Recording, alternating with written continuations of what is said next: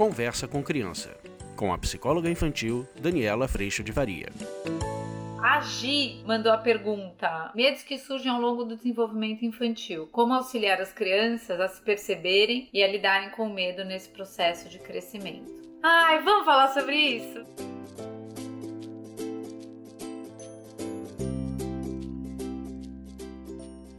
A gente vai vendo as crianças ao longo do processo do desenvolvimento tendo alguns momentos de medo. Alguns medos eu já trouxe aqui para vocês, mas cada vez mais eu venho percebendo o quanto o nosso grande desafio com relação ao medo é a gente perceber primeiro o nosso medo e depois a gente poder, partindo deste lugar de quem também sente medo, acolher o medo das crianças. Muitas vezes o medo ele nos traz a nossa vulnerabilidade, o quanto a gente não controla tudo, o quanto somos vulneráveis e obviamente no nosso processo de tentativa de controle, da gente querer que a vida ande do nosso jeito, a gente não gosta quando a gente se dá conta do quão pequenininho a gente é. E as crianças, normalmente no processo de desenvolvimento, elas têm primeiro contato com medo pelo processo fantasioso, né, do mundo dos contos de fadas, da minha imaginação, o medo do monstro. A gente tem o medo ligado às vezes a filmes, a personagens, mas já é meio que o nosso sistema entrando em contato com um sentimento que existe, que faz parte e que nos coloca assim nessa notícia a respeito da nossa vulnerabilidade. Pelo menos eu entendo dessa forma. Por volta dos 5, 6, 7 anos, a criança ela já vai começando a ter uma noção da realidade, ela já mais distanciada no seu contorno dos pais. É muito interessante como nessa fase, por volta dos 5, 6, 7 anos principalmente, é quando a criança tem medo da gente morrer. É quando a criança se dá conta de que existem vulnerabilidades ou situações na vida vivida que a vida pode terminar às vezes até acompanhando a perda de algum bichinho de estimação ou a, a voz. Quando a criança começa a cogitar a possibilidade de que a morte existe, normalmente o medo vem muito atrelado ao medo de perder aqueles que a gente ama. Aí eu digo para você, a gente também sente isso ainda até hoje, na verdade, a gente não gosta desse grande mistério que é o processo da morte. E depois a gente vai vendo as crianças, muitas tendo notícias a respeito dos perigos reais que existem. Então a gente vai percebendo a criança saindo desse contexto egocentrado, do seu próprio uh, mundo da imaginação e entrando para uma realidade onde perigos de fato existem. Então é muito importante que a gente perceba o quanto essa experiência da vulnerabilidade é uma experiência humana e o quanto quando a gente experimenta a nossa vulnerabilidade ao invés de tentar tirar a criança do medo, e a gente tem muito essa mania, né, cultural de tristeza, medo e raiva, a gente precisa tirar de dentro da gente. Mas quando a gente entende que esse medo, ele pode ser acolhido, principalmente porque eu sinto os mesmos medos, a gente pode se encontrar na nossa vulnerabilidade. É quando eu percebo, enquanto adulto, que eu não garanto a plena segurança, mas é quando eu trago para essa criança o quanto a gente pode fazer o melhor que a gente puder a respeito disso.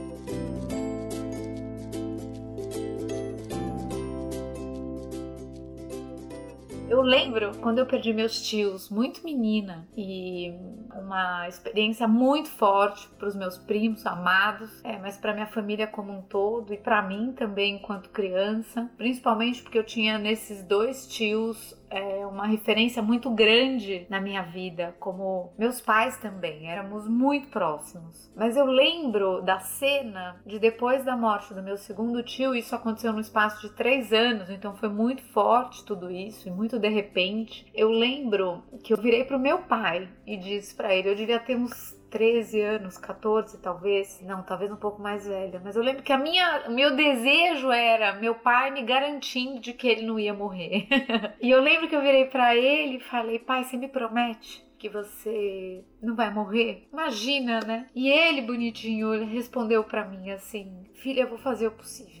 Porque essa é uma das únicas certezas que a gente tem na vida, né? Mas nessa vulnerabilidade que eu sentia e que ele sentia, foi muito importante para mim não receber a resposta dele de que sim, fique tranquila, eu não vou morrer, porque não seria real e não seria verdade. Colocar a vulnerabilidade dele para mim fez com que eu aprendesse a valorizar a presença dele no momento presente de um jeito que se ele tivesse me dito tá garantido, talvez eu não valorizasse, talvez eu não honrasse a presença dele, como de toda minha, meus amores na minha vida, né? Eu entendo que o medo, talvez, e para mim eu acho que eu sinto assim também, talvez seja um dos sentimentos mais assustadores, porque no medo a gente não consegue muitas vezes alcançar o que é que tá acontecendo na criança. Medo de dormir, medo de escuro, medo de ficar sozinha, medo de ir num desafio novo. Mas a hora que a gente funciona como a águia e a gente pode, de fato, fato estar junto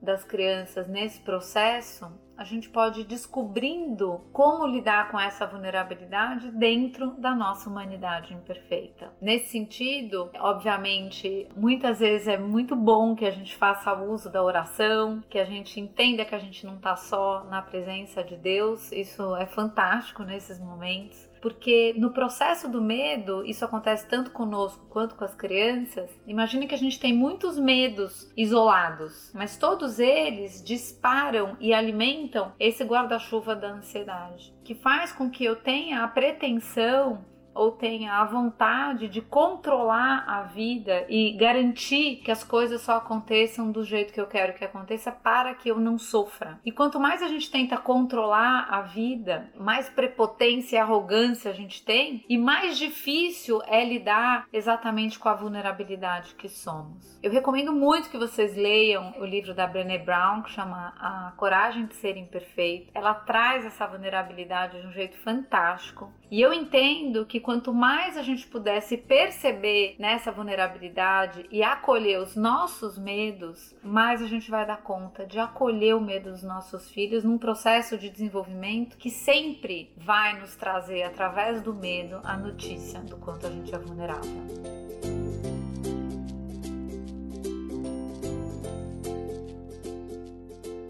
Então, ao invés da gente simplesmente olhar para que eu aprenda e aí eu lide com a situação, muitas vezes quando a gente entende que o, o sentimento do medo ele nos convida a honrar a vida, a perceber a preciosidade que é a gente estar tá aqui nesse momento, mas entender que ele faz isso pela notícia escancarada e muitas vezes muito doída do quanto a gente não tem controle e é vulnerável. Então, muitas vezes o medo tem a ver com isso isso. Muitas vezes também o medo tem a ver com o medo de não ser amado ou medo de perder amor nessa construção que pode sim estar tá todo vapor acontecendo na tua casa, da persona, do teu filho entender que no medo da bronca, no medo de eu não ser quem você espera que eu seja, eu vou tendo medo e o medo vai fazendo com que eu não mostre, eu esconda, eu minta e coisas desse tipo. Eu entendo que isso passa por todos os períodos do desenvolvimento infantil, mas de formas diferentes. E para isso, para a gente lidar com esse medo, a gente tem feito um trabalho muito lindo lá no curso online, que é eu perceber a minha imperfeição. Enquanto eu não percebo a minha imperfeição, eu tô lidando com outro de um lugar de expectativa e exigência e dificilmente eu vou conseguir acolher a falha e o medo do outro. E nesse sentido, essa criança ela pode, por conclusões que ela mesma tira, e entendendo que ela precisa ser diferente de quem ela é para ser merecedora de amor. E por medo de não ser amada, ela começa a criar a persona ou quem ela tem que ser para ser merecedora de amor. E muitos de nós ainda estamos nesse processo, não mais sustentando esse lugar, mas ainda com muito medo de sair dele, porque a gente tem muito medo de não ser amado. Essa que é a verdade. Então, nesse processo todo, eu entendo cada vez mais que é nesse trabalho de consciência do adulto, do quanto nós somos imperfeitos e falhos e do quanto nós já somos amados nesse lugar, o quanto a equação do relacionamento com o outro ela começa a ficar diferente. Não é mais sobre ser amado, mas é sobre amar você. E isso muda tudo de lugar e uma das coisas que mudam de lugar a respeito do medo. De um lugar já de muito preenchimento e amor, o medo de não ser amado ele vai ficando muito pequeno pequenininho, a gente altera essa equação da vida para, ao invés do desejo de ser amado e compreendido, a gente passa a amar e a buscar compreender o outro. E isso muda tudo de lugar. Então a gente começa a entender os sentimentos nos contando e nos informando a respeito do quanto eu estou tentando controlar, do quanto eu estou tentando garantir, do quanto eu estou tentando que a vida ande do jeito que eu quero que ela ande. E quando a gente entra em contato com o medo, que muitas vezes se torna pânico e coisas do tipo, a gente pode perceber e acolher a nossa vulnerabilidade.